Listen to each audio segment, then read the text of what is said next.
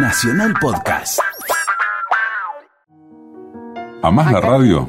Sí, amo la radio. ¿Cosa de chiquita o...? Sí, sí, lógico. Soy de la generación que se formó en la radio, es decir, que escuchaba todos los programas de radio, que escuchaba fútbol por radio. Y aún cuando empecé a interesarme por el boxeo para escribir mi cuento a los que vieron las artes, eso fue tardío, porque futbolera era desde muy chiquita, pero no, el box estaba más lejos de mi mundo. Pero las primeras peleas eh, las escuché por radio y la verdad que uno aprendía. Cafarilli, García Blanco, todo era maravilloso. No, no, realmente, y lo que eran los los este los que transmitían y los partidos de fútbol, es decir, uno los vivía con un realismo y una emoción total. Yo nunca fui a la cancha de chica y sin embargo me parecía que sabía todo lo que pasaba. Un clásico. Ya un clásico. Ojalá que una renovada costumbre como ritual del despertar dominguero.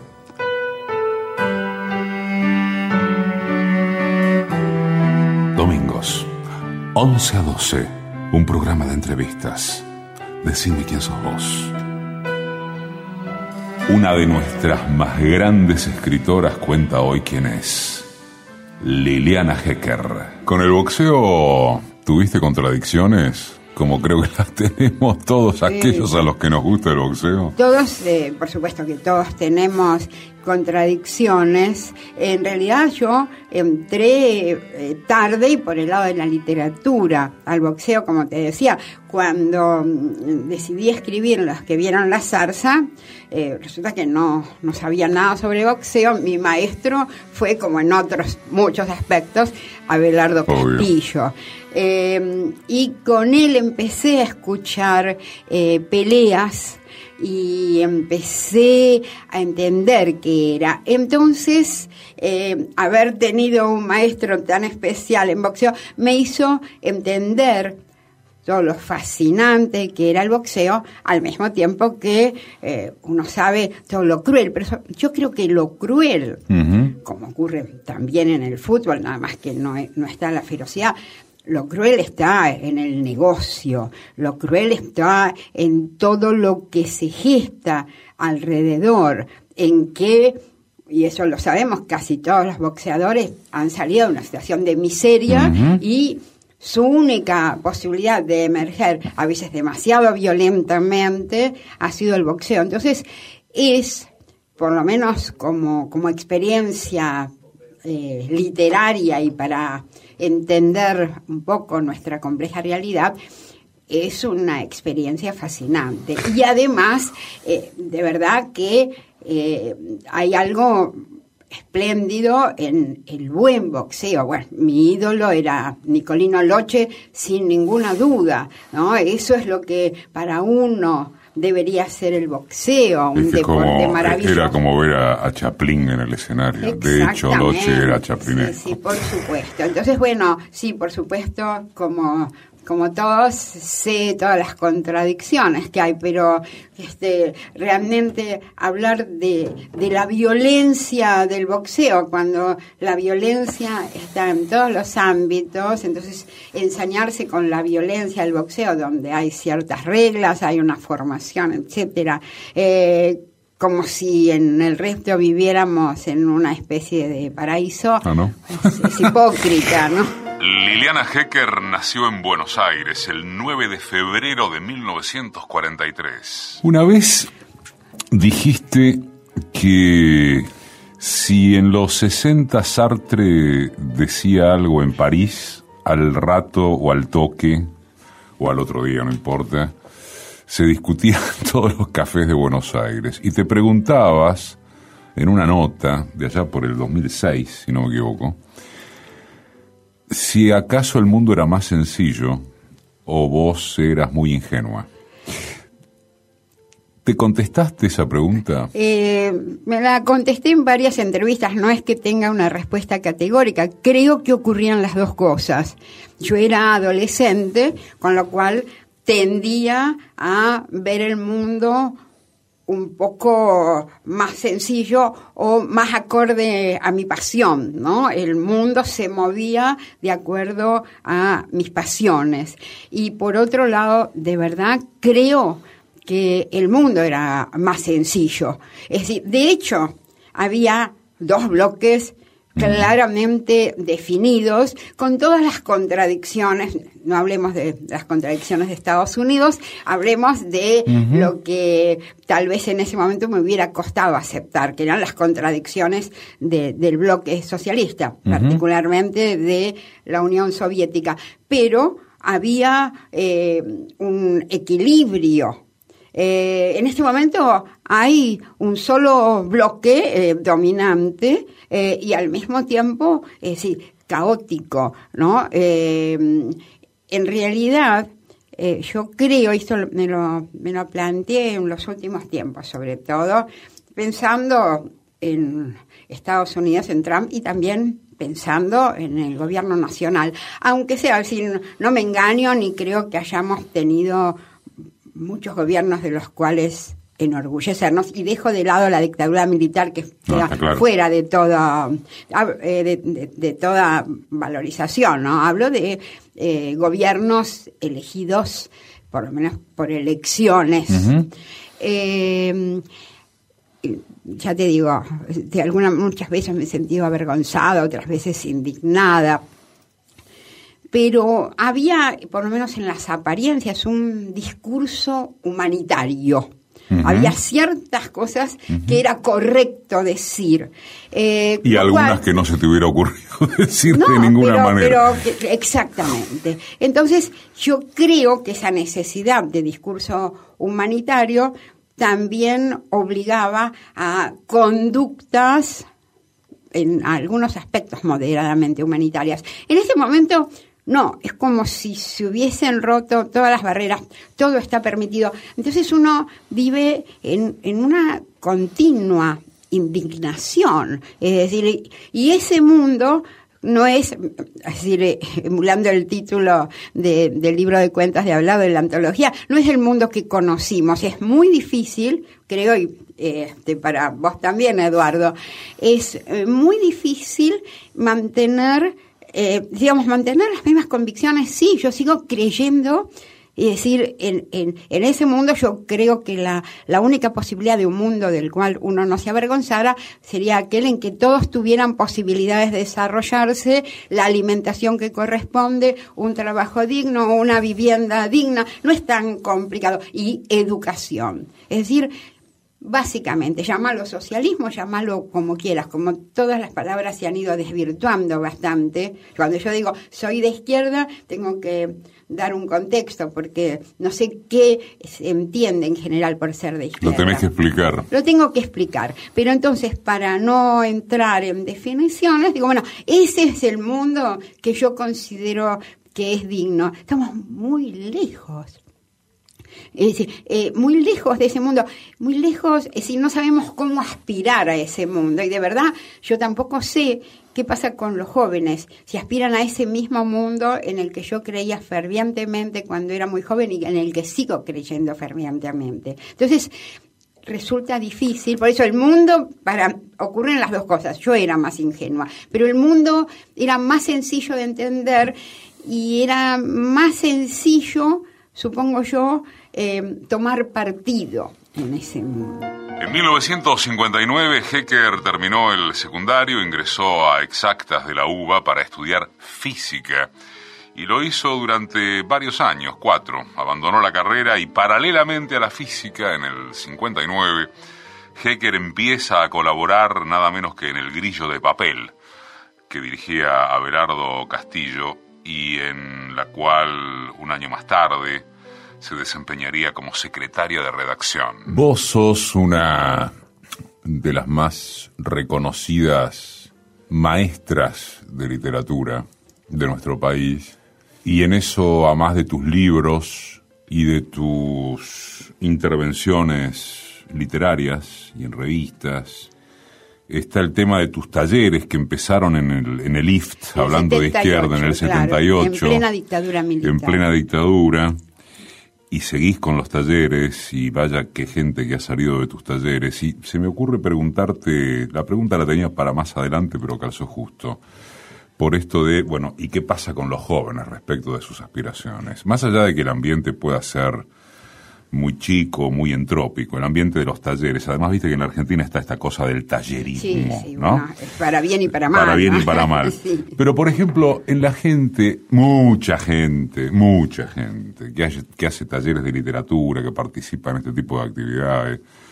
Bueno, ¿y vos qué notas ahí a propósito de los jóvenes que van? Que hay, hay, hay mucho más una cuestión, entendeme, hay mucho más una cuestión de, hedonismo, de narcisismo, que de querer cambiar el mundo por cómo escribís. Eh, no. No, no, creo que es decir, creo, por lo menos eh, yo lo he planteado muchas veces, yo elijo de alguna manera a la gente que viene al taller. Entonces, la literatura realmente se la toman en serio, este, les apasiona eh, y buscan sacarle todo el jugo y tener toda, que tenga toda la significación posible eh, aquello que escriben. En eso... Eh, ¿Cómo elegís? Yo hago una entrevista previa, yo no le pregunto a la gente cómo escribe, ni le pido nada, porque en realidad yo parto de que a todo el mundo empieza, todos empezamos haciendo mal cualquier cosa que hacemos, así que hay gente que a mí no me importa que escriban bien, tampoco sé bien qué es escribir bien, qué sé yo. Una profesora de literatura a lo mejor escribe bien desde ciertos aspectos correctamente, no me interesa para nada. Sí me redacta bien, pero no podría ser escritora. Absolutamente. Sí me importa me importa la pasión, me importa eh, lo que han leído, porque creo que todo escritor se enamora de la literatura primero a través de la lectura. En algún momento a lo mejor se le cruza y por ahí yo puedo hacer esto. Pero si alguien no se enamoró de, de una novela, de un libro de cuentos, no sé qué va a buscar decirles a los otros. A mí los libros que he leído me han transformado.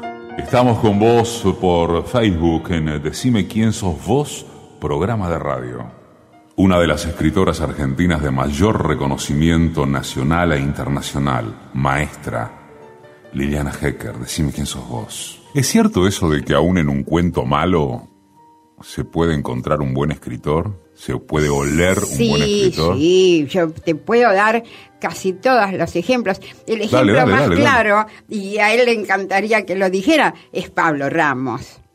Pablo Ramos, cuando vino al taller, leyó un texto realmente inextricable, complicadísimo. Bueno, todos fueron criticando, le dieron palos de todos lados. Y, sí, eh, pero bien, porque tenía muchas fallas. Y yo le dije, ahí hay un muy buen cuento, porque yo sentí que había algo excepcional dentro de ese caos. Y de hecho, bueno, Pablo empezó a descubrir los mecanismos del cuento y los mecanismos de la novela y yo, yo sé cómo salió cada uno de sus textos, de qué caos salieron y qué libros excepcionales son y qué escritor excepcional es Pablo.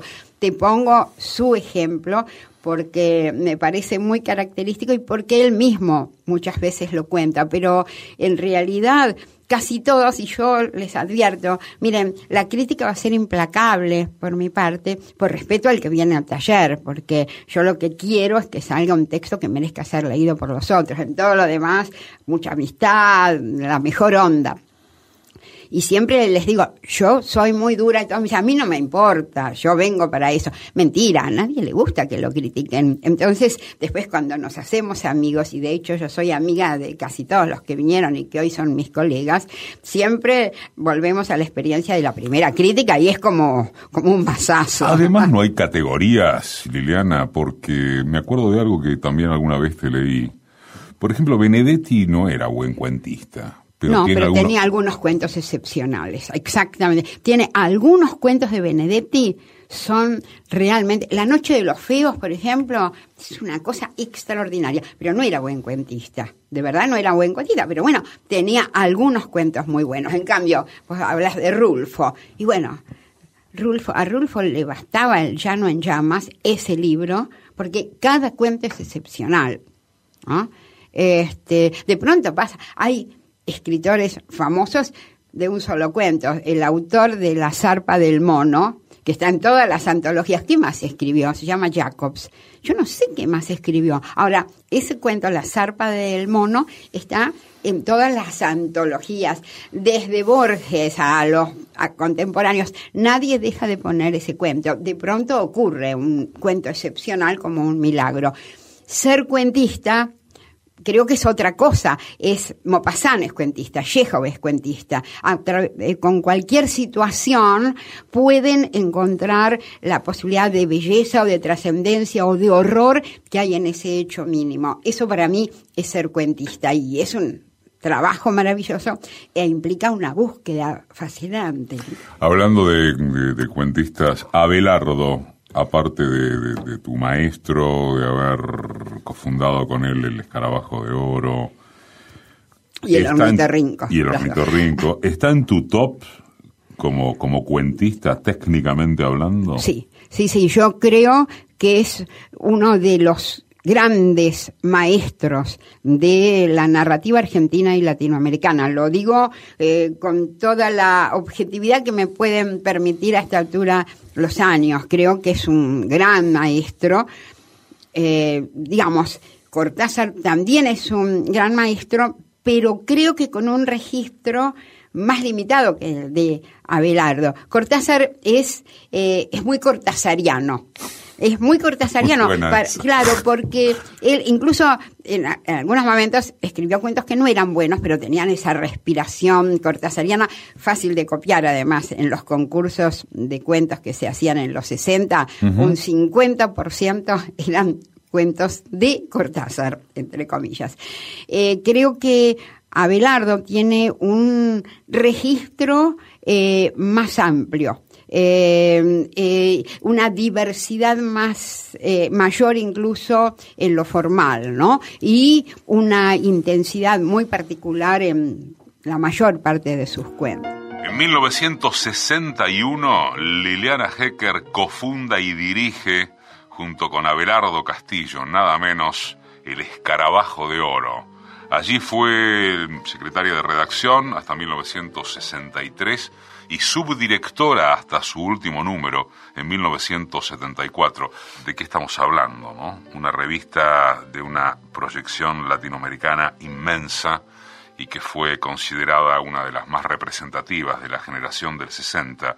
Formaron parte de esa revista, fundada por Abelardo y Liliana, Julio Cortázar, Carlos Fuentes, Miguel Ángel Asturias, Augusto Roa Bastos, Juan Goitisolo, Ernesto Sábato, y allí publicaron sus primeros textos Ricardo Piglia, Humberto Costantini, Miguel Briante, Jorge Asís, Alejandra Pizarnik, Haroldo Conti y la propia Liliana Hecker. ¿Los cuentos tienen secretos en términos de técnica o cada cuento tiene el suyo? Cada cuento tiene su secreto y tiene su dificultad, pero hay cierta eh, ciertos secretos, yo no los llamo técnicas, ¿no? Eh, pero pueden llamarse así, pero tienen ciertos secretos y ni siquiera es necesario meterse de cabeza en la literatura. Todos eh, tenemos el, digamos, la percepción eh, de lo narrado. Todos narramos algo alguna vez y todos escuchamos. Y enseguida percibimos, si alguien te dice, ¿vos sabés lo que me pasó ayer? Yo ayer me levanté a las 7 de la mañana y vos que lo escuchás, confías en que eh, tu interlocutor eh, eso que le pasó, que es el haberse levantado a las 7 de la mañana, tenga que ver con, vos sabés lo que me pasó ayer. ¿Entendés? Cuando eso no se da, yo siempre digo, las especialistas en contar, sin ninguna razón, son las madres. Cuando necesitan mucho comunicarse, cuentan cosas y por ahí van a cualquier lado.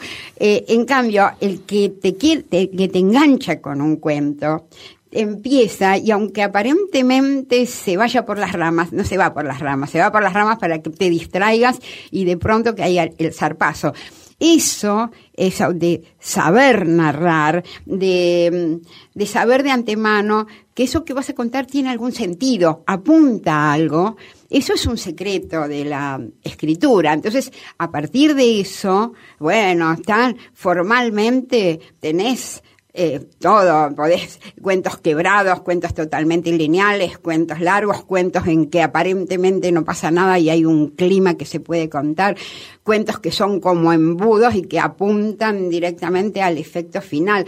Hay una diversidad enorme, pero el secreto fundamental del cuento es que desde que empieza, vos sabés que algo tiene que pasar y estás esperando y estás tomando ciertos elementos que andan por ahí para ver a dónde va todo eso. Eso que dijo Cortázar y que me parece bárbaro, la novela gana por puntos y el cuento gana por knockout. Ahora, hay muchas maneras, ¿no?, de dar ese knockout, sin duda, en el cuento. O lo que dijo Chekhov, que en un cuento, cuando hay una pistola cargada en la primera línea, el tiro tiene que sonar al final. Es decir, son fórmulas que aquellos que conocen mucho el cuento elaboran. Ninguna fórmula es del todo cierta, no es una ciencia exacta, pero algo de eso hay. Para escuchar de vuelta las entrevistas, bajarlas, guardarlas, como quieras, es www.decimequiensosvos.com.ar. ¿A vos cuántas veces te pasó tener delante de la vista la página en blanco y no poder salir? A ver, yo justo estoy escribiendo, a propósito de eso, porque en algún momento voy a escribir un libro que se va a llamar La trastienda de la escritura y en particular hablaba sobre la página en blanco. Eh, muchos escritores hablan del terror de la página en blanco. Y yo creo, a mí la página en blanco no me da terror, me da, lo que me da terror son los tiempos en blanco, porque cuando yo estoy ante la página en blanco, llamemos la página, pantalla o como sea, es porque ya tengo la necesidad de escribir, ya sé que hay algo que quiero escribir. Entonces, ese tiempo de espera, de no encontrar cómo arrancar, etcétera, es un tiempo de elaboración, es tiempo de creación, no me da para nada terror, porque ya tengo una idea de lo que quiero escribir. Todo lo que hay por delante es búsqueda y es trabajo. En cambio, lo que sí me da miedo son esos tiempos en blanco. En general, cuando uno termina un libro, tiene un tiempo en blanco y eso ocurre. Cuando se prolongan, uno se puede plantear, ¿y si no salgo de acá? Porque no hay ninguna garantía de que de pronto te empieces a enganchar otra vez y empieces a escribir. Esos tiempos en blanco, cuando se prolongan, me dan miedo. La página en blanco, no, te digo, Eduardo, creo que es un terror más del periodismo que del creador de ficciones, porque si vos te, claro, porque el periodista seguro que tiene que terminar una nota dentro de dos horas, ¿no es cierto? Y tiene que hacerla. Entonces eso, eso es lo que provoca terror. Pero el escritor no tiene ninguna presión salvo la que tiene respecto de su propio oficio. Uno se siente escritor solo cuando está escribiendo, pero no da miedo. Yo cuando estoy ante la página en blanco, estoy ante el momento en que todo es posible y eso es fascinante. ¿Qué es más angustiante o qué te es más angustiante o angustioso? ¿El comienzo o el final? Mira, todo cuento, hablemos de cuentos, ¿eh? la novela es otra cosa.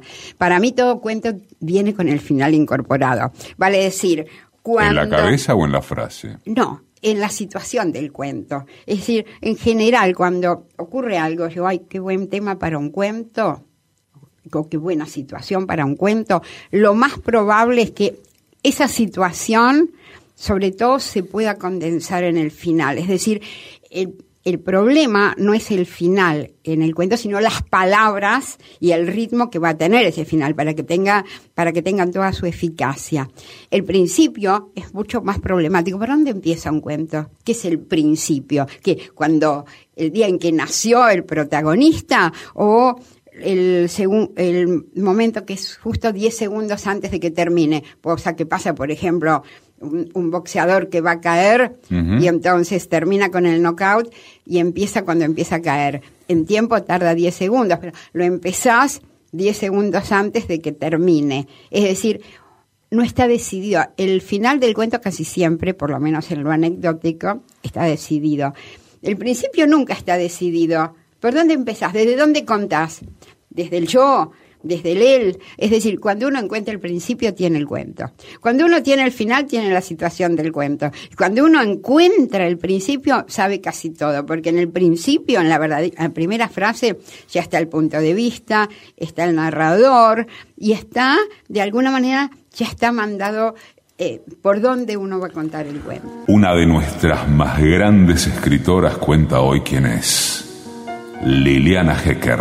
A propósito de buenas situaciones para cuentos, del, del eh, qué buen tema para un cuento. También en tu caso, o de los casos que conocé, pero bueno, la entrevista es a vos. si quieres meter episodios de otro, está todo bien. Eh, ¿qué, ¿Qué promedio hay entre vos forzándote a encontrar un tema, que el tema te aparezca o que te hayas enterado de un tema? A ver, eh, justamente está bien que me la pregunta me la hagas a vos, por, a mí, porque hay escritores que, que viven llenos de temas, yo no. Es decir, para mí encontrar el tema, con esto quiero escribir un cuento, es la parte más difícil de mi escritura, porque no cualquier situación me golpea de la manera que digo, con esto quiero y puedo escribir un cuento. Entonces, eh, en realidad es una gran dificultad. Yo no soy una escritora rodeada de temas, sino que hay pocos temas en los que, con los que quiero escribir, también con las novelas.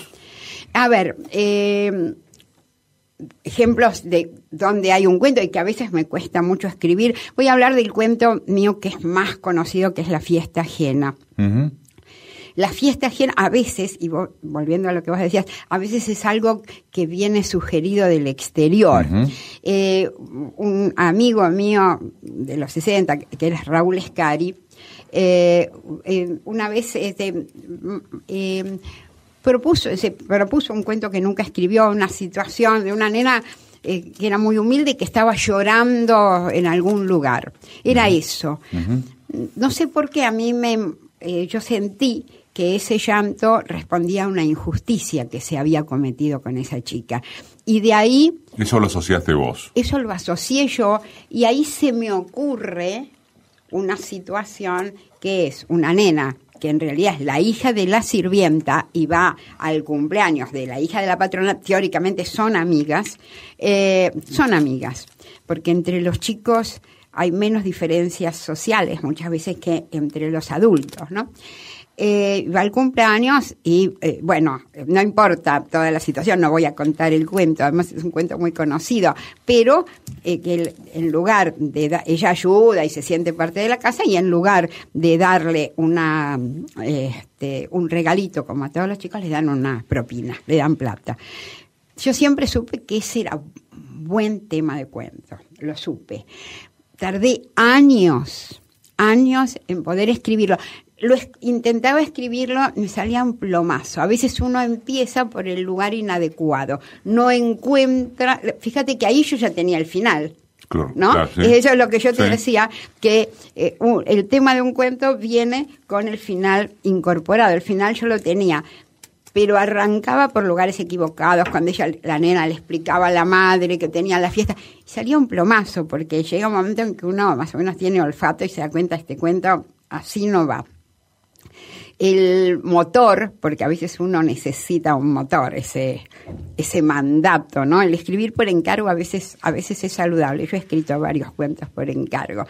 Este, en realidad, vino de un encargo muy extraño. Yo no sé si lo conoces a Fernando Noy. Sí, por supuesto. Que ha fue, estado aquí además. Claro, tipo extraordinario. Con, y en, los, en el 80, plena dictadura militar, cuando vino, escandalizaba a todo el mundo. Y un tipo amigo de muchísimos escritores y con ideas brillantes. Y un día me llama y me dice, Liliana, tengo una idea, plena dictadura militar, tengo una idea para una antología de cuentos. Van a tener cuentos inéditos de Bioy Casares, de Abelardo Castillo, de Silvina Ocampo, de Borges, tuyo, bueno, y de muchos otros. Era, y se va a llamar Cuentos para leer en la playa. Y yo le dije, yo en una antología que se llame Cuentos para leer en la playa, no publico ni loca. Entonces Fernando dijo, entonces sos una tarada, porque esa antología va a ser excepcional por quienes publican ahí y el libro se va a vender mucho porque se va a llamar Cuentos para leer en la playa. Entonces yo digo, tiene razón, pero ahí dije, bueno, si me van a leer en la playa los voy a joder. Y ahí dije, ese cuento, el de la nena a la que le dan la propina, e impulsada por esa este, idea, nada bondadosa, por supuesto, ahí encontré este, el principio del cuento, que no empezaba por el principio de la situación, sino el, el cuento empieza, nomás entró, fue a la cocina a ver si estaba el mono.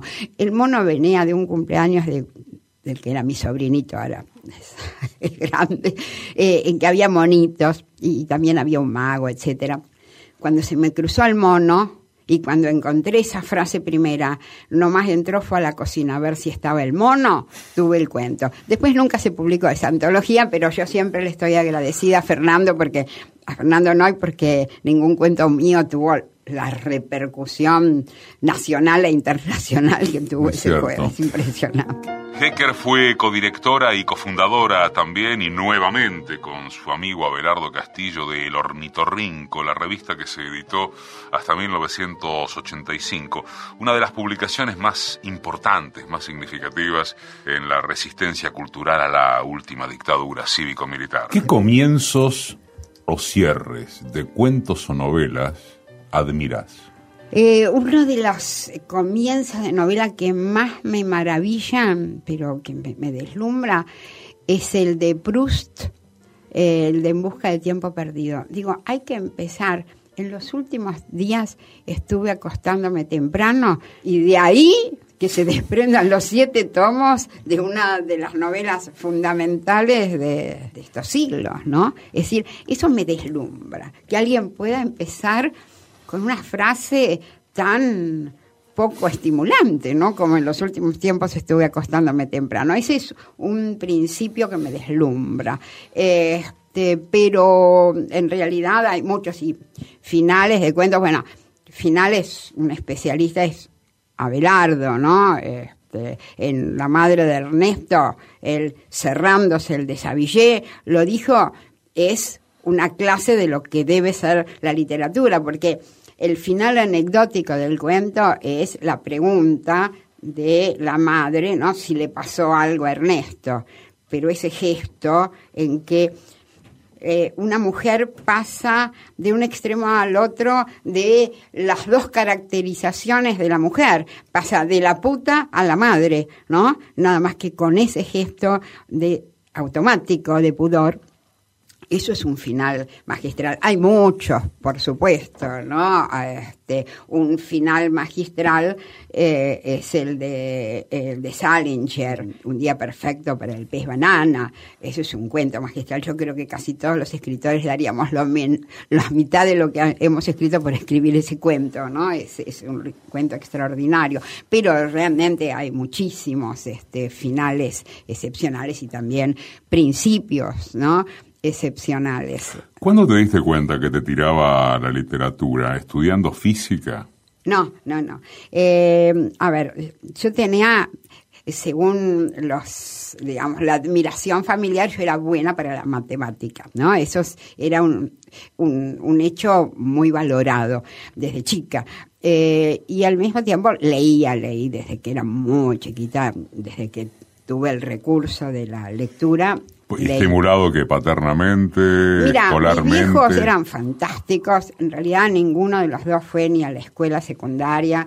Ah, no, ninguno de los dos. Eran muy inteligentes, con mucho sentido del humor y siempre les importó muchísimo nuestra educación y que leyéramos mucho, siempre fomentaron eso en mi hermana y en mí. Yo, mi hermana es mayor que yo, seis años mayor que yo, de modo que cuando yo ya estuve en edad de leer, ya mi hermana tenía una biblioteca. Ni siquiera teníamos el mueble porque éramos pobres, pero mi hermana ya tenía muchos libros. Me acuerdo que ella compraba, había una oferta de Editorial Anaconda que eran tres libros por diez pesos. Entonces ella iba y se iba comprando libros. Entonces leía mucho.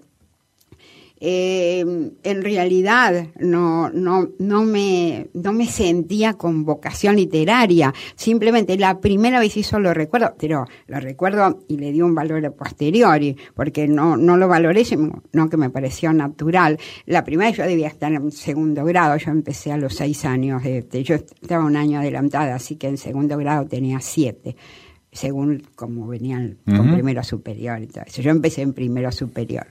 Em, y nos dieron, pusieron una lámina de esas que las maestras solo pueden poner, decir, anular cualquier atisbo de imaginación en los chicos, que era una lámina que tenía un hombre, una mujer, un nene y un perrito. De verdad que más este, deprimente. Totalmente.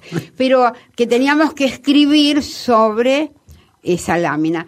Y yo ahí, pero la libertad de escribir, ¿no? La descubrí, creo, en ese momento, porque armé una historia. Me pareció, ¿qué menos podías hacer con un hombre, una mujer, un, un nena y un perrito que armar una historia? Entonces, me solté en algo que, que no sabía que tenía.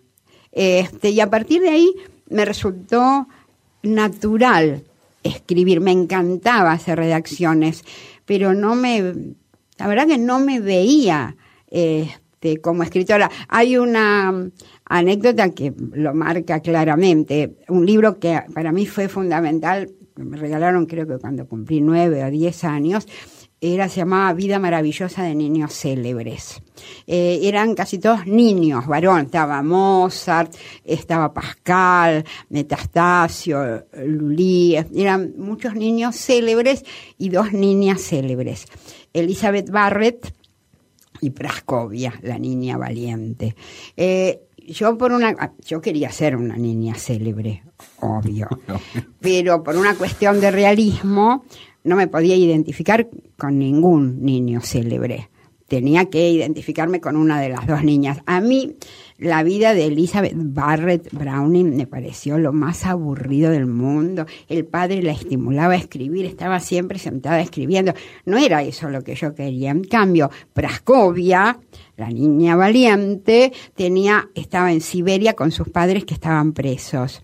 Y eh, es cierto, es histórico, después yo lo encontré en otros libros, ella cruza toda Rusia hasta San Petersburgo. Tres años tardó para ir a pedirle al zar de todas las Rusias el indulto para sus padres. Realmente lo consigue. A mí esa historia me fascinaba. Es decir, quiero decirte ante eso que yo lo que quería eran aventuras y todavía no vinculaba la aventura con la literatura. Cuando entré al grillo de papel dije, ah, esto es una aventura, estar con escritores jóvenes, es decir, toda esa vida fue maravillosa, pero cuando yo era chica me gustaba escribir, me gustaba resolver problemas de matemáticas, pero no me imaginaba a mí misma escritora. Cuando leí Juan Cristóbal a los 14 años, eh, sí él, es músico, Juan Cristóbal, el libro de Román Roland, que también fue otro de los libros que me marcaron, ahí sí, yo sentí, ah, la creación es lo único que tiene sentido para mí, pero no tenía talento para la música, ni para las artes plásticas, ni nada, así que por descarte pensé en la literatura y empecé a escribir novelas que tenían 10 tomos y que terminaban en el segundo, y por supuesto escribía versos de amor a los 13 años, pero, pero no, nunca, me, nunca me imaginé escritora. Escribía, pero no me imaginé escritora, hasta que entré al grillo de papel y empecé a conocer escritores y hablaban del compromiso del escritor y de la, en fin, de asumirse escritor, y ahí sí asumí racionalmente, no como una vocación, como viene el hada madrina y te toca con la varita mágica y dices vas a ser escritora, eso no me pasó a mí, pero lo asumí intelectualmente. El Facebook es Decime quién sos vos programa de radio. Una de las escritoras argentinas de mayor reconocimiento nacional e internacional, maestra, Liliana Hecker, Decime quién sos vos. El mundo literario de los editores antes y o ahora. ¿Es un mundo machista? Yo creo que ahora no es un mundo machista. Ahora no lo es. Por lo menos creo yo que las escritoras se han asumido, de las que son muy jóvenes, ¿no? se han asumido con mucha naturalidad y este, ya no, no existe demasiado eso que sí a mí me atormentó y llevó a que yo escribiera muy tempranamente el, texto Las hermanas de Shakespeare, el, la literatura femenina. Yo creo que ahora casi no se habla entre quienes asumen la literatura como su oficio, no se habla de literatura femenina. Entonces, me parece que en este momento no es machista. Eh, creo que, eh, pero además yo no lo, eh, no lo limitaría a los editores, ¿no? Por, eso dije escritores, editores, el mundo del eh, ambiente literario. Que era, un, era un mundo machista. Cuando yo empecé a escribir, eh, era un mundo... De hecho, además, estaba formado por varones. Pero escúchame, hay un número de crisis del, 74, del 73, 73, los grandes escritores, dos eran tipos. tres eran, dos eran varones y la única mujer era yo. Sí, sí, sí, eso pasaba y eso que era llamado la literatura femenina, que a mí me erizaba, eran tres escritoras que son muy diversas, nada más que las consideraban, y por una cosa de justicia voy a decir que pienso de cada una porque eran para mí muy distintas, que eran Beatriz Guido, Marta Lynch y Silvina Bullrich. Ahora, Beatriz Guido para mí ha sido una escritora notable que ahora casi nadie conoce, pero tiene libros eh, muy buenos, además una tipa generosa, loca totalmente, pero de que valía la pena conocer. Marta Lynch siempre fue, digamos, bueno, ideológicamente no vamos a hablar en este momento, y, y en su literatura eh, era bastante variable, ¿no? Y tenía libros, algunos malos. Y Silvina Bullrich era una autora de bestsellers, claramente. Pero más allá de esas diferencias, eso eh, que, ellas mismas constituían y que aceptaban, que era la literatura femenina, a mí me avergonzaba, porque entraban en todo el eterno femenino como decir, ah, no, yo lo he escuchado eso, eh, decía Marta no, ella no es Guido, es Guido, y la otra decía, no es Lynch, es Frigerio, o hablaban de la edad, no, no tiene tantos años, tiene tantos otros, unas bajezas que a mí me decía, me decía yo no soy parte de esto de verdad no soy parte de esto. Escribí Las Hermanas de Shakespeare, justamente la primera versión en el Escarabajo de Oro, publiqué en dos números del Escarabajo, porque para hablar sobre la literatura femenina. Cuando yo escribí la segunda versión, en, que se publicó en Alfaguara, Las Hermanas de Shakespeare, lo corregí mucho, porque ciertas cosas para mí seguían siendo lo que yo pensaba de las mujeres ante la literatura, pero lo que había variado muchísimo es el mundo de las mujeres en la literatura, que empezaban a tomar de prepo el mundo de la literatura.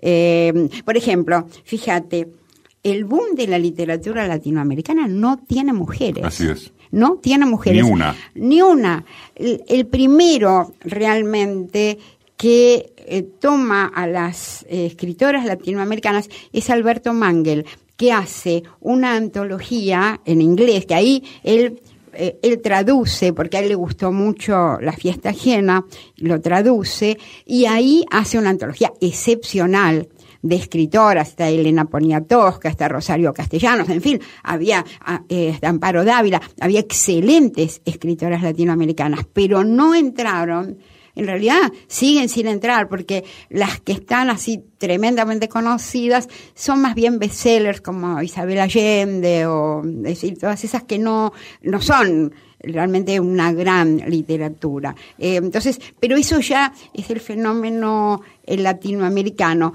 eh, que es muy complejo también en cuanto a machismo más que acá no se da tanto como en otros, porque incluso en Cuba es, complicado, por eso es muy complicado. Acá es menos, ¿no? Y creo que en el mundo de la literatura, eh, para mí no hay machismo en este momento, sino que eh, este, hay obras, hay escritores, con toda la arbitrariedad que tiene que eh, un escritor de pronto empiece a, a prevalecer o no, pero creo que no importa demasiado que sea hombre o mujer. Los que vieron la zarza, Acuario, un resplandor que se apagó en el mundo, diálogos sobre la vida y la muerte, las peras del mal, zona de clivaje, el fin de la historia, la fiesta ajena y cuentos reunidos, que es el último, son algunos de los tantos libros de Liliana Hecker.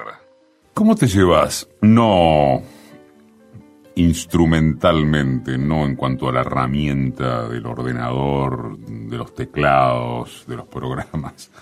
¿Cómo te llevas intelectualmente en tu impresión de instinto incluso con el mundo virtual, de las redes, con este vértigo no tengo... lenguaje clip, de los horrores de escritura, del que, del que con, con aquello que evidentemente es así se, se construye, que ya cada vez pareciera importar menos la técnica, el buen gusto, etcétera, en términos masivos, ¿entendeme? Sí, sí, sí, como fenómeno. estoy hablando.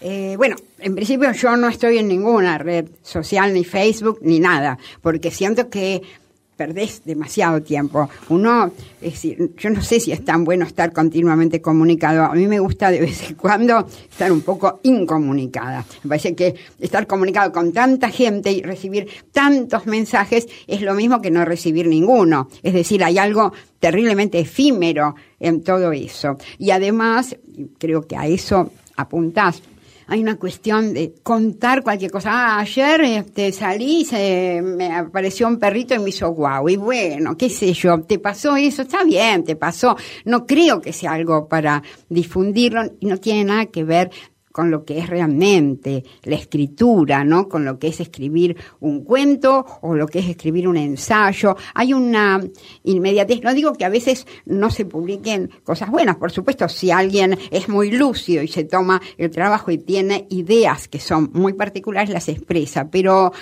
eh, eso de que cualquiera escriba cualquier cosa que se le cruce, a mí me parece que desvirtúa realmente lo que es la escritura, se escribe muy mal y se cree que cualquier cosa que se quede, porque me pasó a mí, merece ser leído por los otros. No es cierto.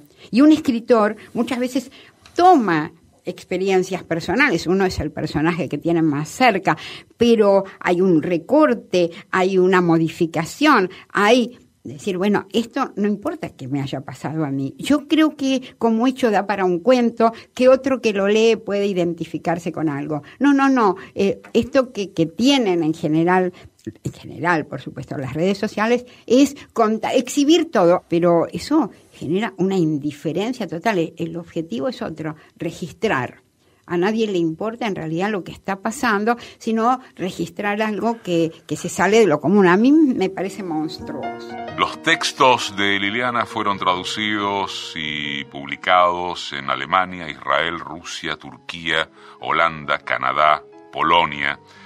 Liliana es Conex de Platino, Premio Casa de las Américas, Faja de Honor de la Sociedad Argentina de Escritores y primer premio municipal de novela. ¿Qué es lo que del libro de papel no se podrá superar nunca? Ah, eh, incluso si quieres contestarlo en términos de gusto personal, no, no, no, no, te estoy pidiendo, una reflexión filosófica por si acaso hice mal la pregunta. ¿Qué es el tocar, el ver cuánto te va quedando, el marcar?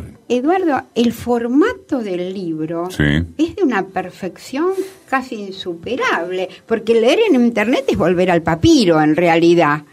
Es decir, vos con un libro tenés acceso a, cualquier momento, entras donde querés, lees lo que querés, ocupas muy poco espacio. Dejemos de lado el papel, lo que es marcar eso físico, ¿no? De subrayar algo que te gusta, es decir, de leer en el colectivo.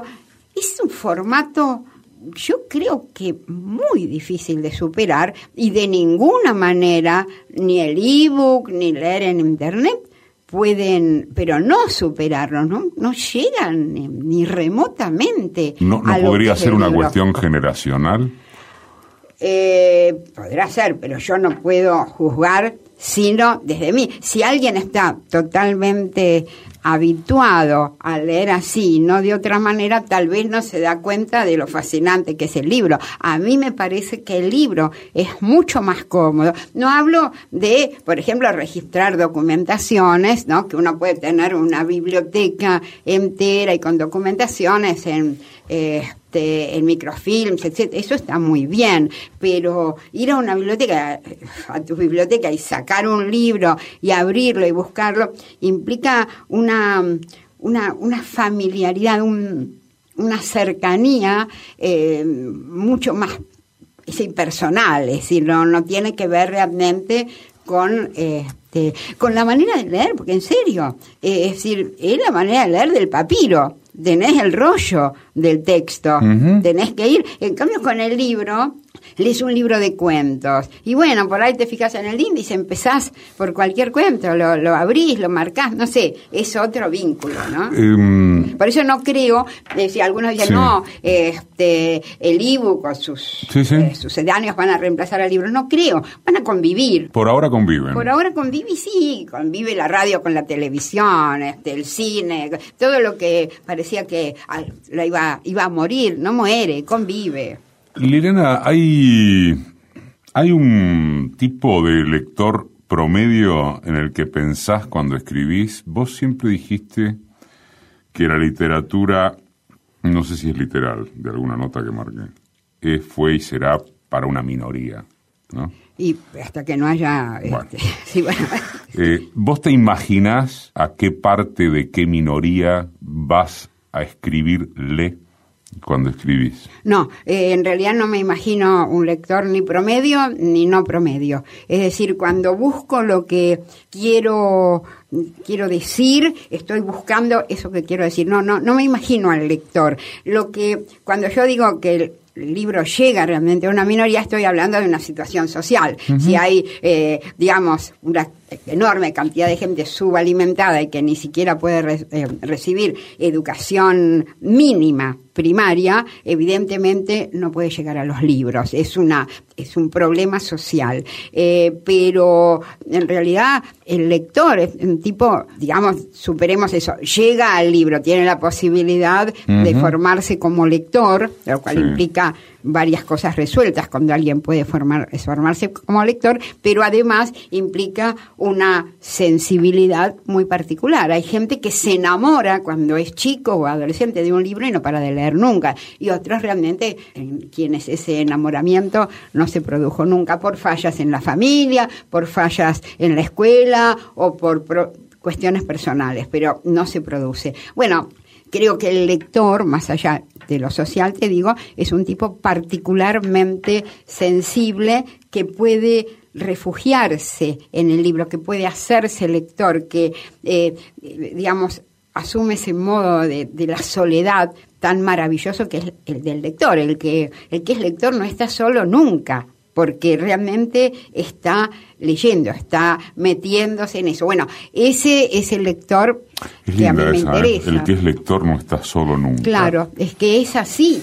Este, además, uno eh, comulga, y la frase comulgar no es mía, de, de, Ciorán, creo, que en La Guerra escribió sobre el lector y la maravillosa, dice, el lector comulga con todos los mundos. Es decir, cuando vos sos chico y descubrís la lectura, se te amplía el mundo. Entonces estás leyendo novelas que ocurren, dices, ¿por qué me identifico con un pirata? ¿Por qué yo era chica y leía Salgar y me identificaba? De pronto, ese mundo de los piratas también me pertenece y el de ¿no? Ese mundo de eh, nenas inglesas que vivían en el siglo XIX también es mío. Es decir, eso es maravilloso, eso el que tiene la lectura de ampliarte eh, el mundo es realmente algo extraordinario. Decime quién sos vos, que se fue el tiempo. ¿Quién soy yo? Es muy raro. Eh, no termino de, de conocer, uno siempre es novedoso para sí misma. Ahora estoy bastante intrigada con quién soy a los 74 años, hace un mes cumplí y estoy tratando de conocerme con 74 años, así que eh, este, siempre soy, por lo menos estoy bastante curiosa de quién voy siendo. Liliana Hecker. Edición y concepto sonoro, Mariano Randazo. Asistencia de producción. Laura Fernández. Diseño de página web, Oscar Flores. Producción general, Roxana Russo. Conducción, Eduardo Aliberti. Todos los domingos, AM870. Radio Nacional. Todos los días en www.decimequiensosvos.com.ar.